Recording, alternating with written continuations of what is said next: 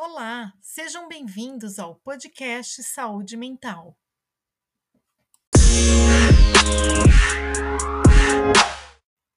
Eu sou Silvana Davino, psicóloga e psicanalista. O tema de hoje é sobre escolhas. Na verdade, uma reflexão sobre o peso das emoções nas escolhas. É bastante comum pessoas sofrerem devido às suas escolhas erradas. É importante entender que a escolha tem um atributo, que é a liberdade. E essa tal liberdade tem um nome, que todos conhecem como livre-arbítrio. As pessoas são livres para escolher, porém, cada escolha sempre tem uma consequência na qual cada um é responsável pela sua própria escolha. Entretanto, cada escolha tem muito a ver com as suas emoções, porque, mesmo sabendo das consequências de cada escolha, as pessoas passam por cima de tudo e nem querem dar conta das suas responsabilidades. Sabe por que isso ocorre? Uma escolha está muito mais relacionada com o desejo profundo da pessoa do que qualquer outra coisa. Mas de onde vem esse desejo? Muitas vezes, uma pessoa escolhe errado e de forma insistente, repetindo os mesmos padrões de sofrimento e angústia de outras escolhas que já fez no passado. Por exemplo, quem nunca viu alguém que passou por um relacionamento difícil e conturbado, que na primeira chance de uma nova escolha amorosa, escolhe o mesmo tipo de pessoa de antes? Com esse exemplo, fica claro que a escolha foi motivada por algum aspecto interno da pessoa, algo que está ligado a um desejo inconsciente que ela não consegue dominar.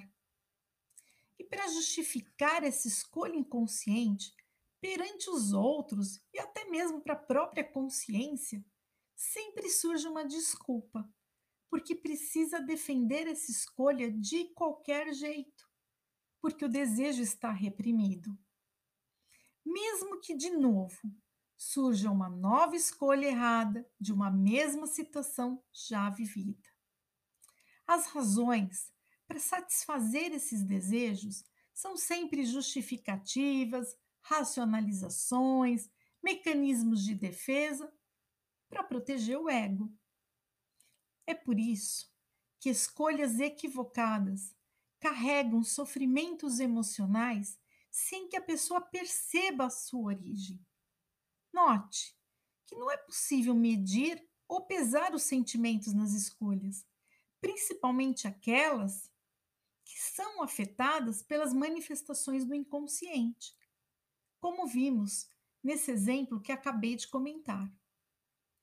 Há situações em que, na verdade, não tem escolhas, até mesmo porque a maioria das pessoas não estão acostumadas a fazer essa leitura do inconsciente.